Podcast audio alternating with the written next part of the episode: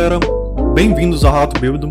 Aqui é o Sr. M e dessa vez estamos aqui em mais um manual de sobrevivência ao mundo moderno. No assunto de hoje, eu quero tratar um pouco da espiral do silêncio. Se você já teve de ocultar a sua opinião em detrimento de uma coletividade que não concordava com ela, ou até desprezava ela, ou teve que ceder ao pensamento da coletividade para não ser isolado ou rechaçado por essa coletividade, eu sinto lhe informar, mas você foi vítima da espiral do silêncio. Sim, Espiral do Silêncio é literalmente um fenômeno da comunicação política, onde a coletividade, um grupo de pessoas que pensam de uma forma, isolam aquele que pensa diferente ou até excluem ou começam a perseguir. Como vocês já sabem, eu faço mestrado, como já foi amplamente divulgado pelo filho da puta do Senhor Negro aqui no canal, e como vocês sabem, a classe acadêmica no Brasil é a que mais tem canhoto. E como vocês já sabem a natureza do canhoto, eles costumam perseguir ou até desprezar isolar, excluir, perseguir aqueles que pensam diferente deles. É, eu tenho algumas dicas, eu tenho alguma, eu tenho experiência na área, porque apesar de frequentar esse ambiente totalmente hostil ao meu modo de pensar, eu sempre consegui lidar muito bem com esse tipo de pessoa. Uma das coisas que eu falo sempre, que vale para muito da vida, sabe, na questão da comunicação, é um livro chamado Como ganhar uma eleição. Claro, no livro o autor ele dá essa explicação num contexto político. Ele fala para políticos. O autor em questão é o Marcos Túlio Cícero.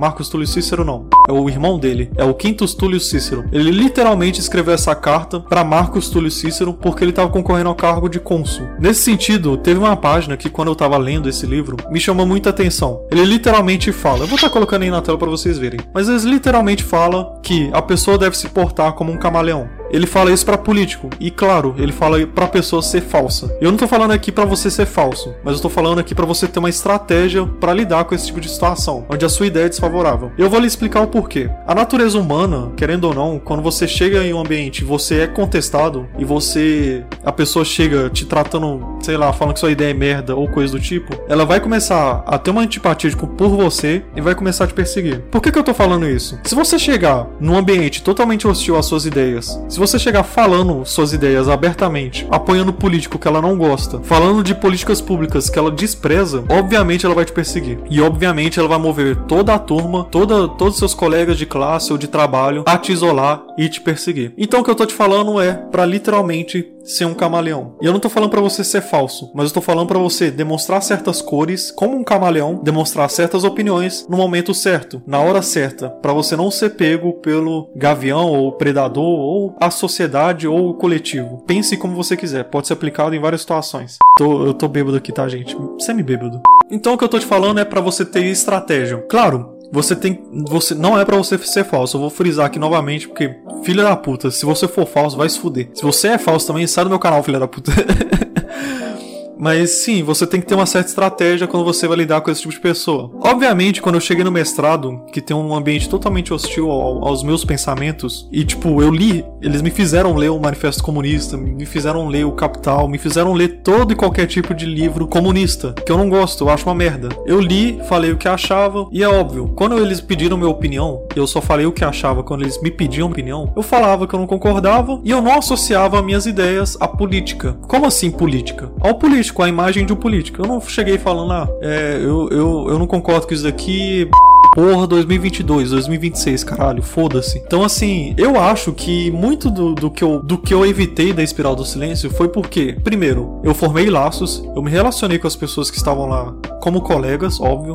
Eu me relacionei transando, não, filha da puta. Vai se fuder. Não vem interpretar minha fala errado, não. Mas eu, eu conversei bastante com o pessoal, tal, fiz amizades. Obviamente, eu não, minha vida não gira em torno de política. Então eu chegava e perguntava, ó, oh, você fez o dever tal, me ajuda aí, pá, eu te ajudo em tal trabalho, pá. Era uma conversa normal. As pessoas viam que eu não era um fascista, que eu não era um nazista, que eu não era nada disso, tá ligado? Elas viram que eu sou um cara que tá lá, foda-se, sabe? Tá lá de boa na dele, não querendo nada de política. Mas obviamente, quando eles me perguntavam, eu falava meu, minhas ideias em um contexto geral. Isso é muito engraçado, porque, tipo, apesar deles serem comunistas, quando você não associa a sua imagem a um político que elas odeiam, elas aceitam muito mais a sua ideia do que, sei lá, cara, eu, eu, eu coloquei ideias na cabeça das pessoas de comunista ideias capitalistas, cara. Então, assim, ele, e eles aceitaram de boa, sabe? Eles, inclusive, concordaram comigo. Então, o que eu falo é para você ter estratégia. Óbvio, tem situações onde você não pode mo mostrar sua opinião política de jeito nenhum. Você tem que ser um camaleão, lembre-se disso. E tem lugares onde você tem que simplesmente olhar pra pessoa e se ela quiser debater com você na emoção, que é uma coisa muito idiota, quem discute política na emoção, você simplesmente sai, manda a pessoa se fuder e falar: não, você não quer discutir fatos, você não quer discutir é, concepções, princípios, fundamentos políticos. Você quer fazer histeria, tá ligado? E histeria é bosta, histeria não é nada. Histeria é literalmente um comportamento de manada. E como tudo nisso que eu tô falando, a espiral do silêncio é um comportamento de manada. Claro que tem alguém dominante, geralmente tem alguém dominante que tem essa ideia. Nas escolas, geralmente quem é o dominante é o professor. E você bater de frente com o professor pode não ser uma estratégia muito boa. É você é melhor você conquistar as pessoas pela base e depois ir de frente com o professor. Ou sei lá, com o seu chefe que te persegue por causa de política. Isso é muito idiota, mas existe. Tem situações onde você vai ter que, sei lá, é tipo o Batman, tá ligado? É um camaleão mesmo. É tipo o Batman. Ele combate o crime à noite e de dia ele é o Bruce Wayne. Você vai ser um cara político em certos momentos, em outros momentos você vai ser só um cara normal. Foda-se política, tá ligado? No final isso não muda diretamente nada na sua vida. Mas é obviamente que você não vai, sei lá, não vale a pena para você ficar discutindo política ou se fudendo é justamente por bater de frente, tá ligado? Por exemplo, no meu caso, eu nunca ia bater de frente com um professor porque, tipo, ele ia me reprovar e para mim ia atrapalhar todo o meu cronograma que eu planejei pra minha vida, tá ligado? Então, eu, eu acho que tem coisas que são prioritárias. Obviamente, como eu usei essa estratégia de criar laços com as pessoas e tudo mais, eles começaram a me ouvir de boa, saca? Tipo, eu tenho essa estratégia, funciona, saca? Tipo, eu não chego batendo de frente. Obviamente, se a pessoa vier ignorante para cima de você, foda-se, tá ligado? Você toca o foda-se também. Tipo Twitter, tá ligado?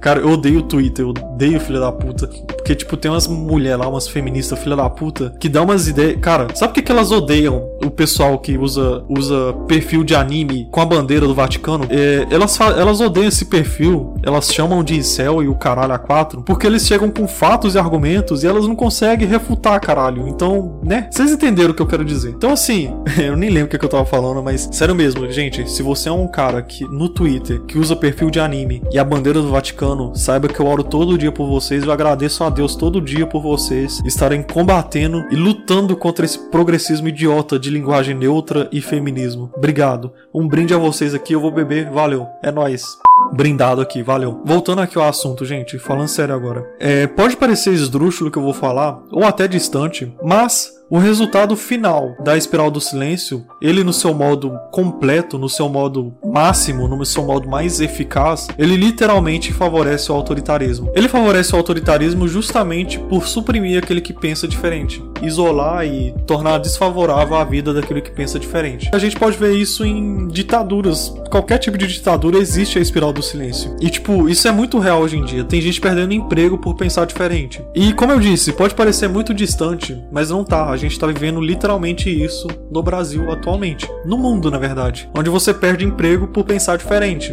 É, a gente tem que começar a quebrar essa, essas espirais, essa, esse silêncio que existe. A gente tem que literalmente começar a, a aproximar das pessoas para discutir. Óbvio, eu não tô falando para você aceitar tudo. Eu não tô falando para você agir assim 100% das vezes. Eu tô falando algo que deu certo comigo, sabe? Eu vejo que tem funcionado, que eu tenho quebrado essa espiral do silêncio, que as pessoas olham para mim e falam: pô, o senhor M é mó gente boa, porra. Eu não vou, não vou isolar ele, não, cara. Ele é mó gente boa, boa pinta, pá. E eu, é o que eu digo, cara. É muito mais fácil você isolar aquela pessoa que você não tem consideração do que aquela que você tem. E é por isso que eu falo: crie amizades, crie, crie colegas ali nesse ambiente hostil. Se você chegar falando só de política, se você viver só em função de política, você vai criar inimigos. E os seus inimigos não vão dar, não vão dar ouvidos a você. Então eu acho que é isso. E outra coisa que eu queria finalizar aqui. Muitas das coisas que eu vejo nessa guerra cultural, você saiba que você tá numa guerra cultural ideológica, é por falta de formadores de opiniões, de ideias, de concepções. A gente forma essas ideias e concepções na universidade. Então, assim, uma das coisas que eu critico muito nos outros espectros políticos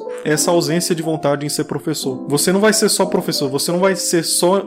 Você não vai estar tá só ensinando uma matéria. Você vai estar tá formando cidadãos. E querendo ou não, quem está formando cidadãos hoje em dia e perpetuando essa espiral do silêncio, essa, esse comportamento de manada, essa perseguição política e ideológica, inclusive pedindo para demitir quem tem opinião diferente, isso me remete muito aos, aos nazistas, tá ligado? Demitindo judeus por serem simplesmente judeus. Hoje em dia se demite por serem simplesmente é, de outro espectro político. Uma das coisas que me, me chateia bastante é a direita não prestar docência. E querendo ou não, eu falo muito querendo ou não, né, gente? Desculpa aí. Mas, tipo, muita, muitas das coisas que a gente vê hoje é devido a essa falta de ímpeto, de vontade da direita e dos conservadores, ou de qualquer espectro político que seja, informar novos cidadãos. E quem tá fazendo isso de maneira eficiente são os canhotos. Então é isso. Eu acho que eu dei a fórmula perfeita para vocês viverem, conseguirem reverter essa situação de espiral do silêncio. Inclusive, você vai conseguir trazer pessoas pro seu lado. E eu consegui fazer essa. Eu consegui consegui essa façanha, sabe? Eu consegui mudar a mentalidade de certas pessoas justamente porque eu cheguei na amizade. E eu acho que eu dei o pulo do gato aí.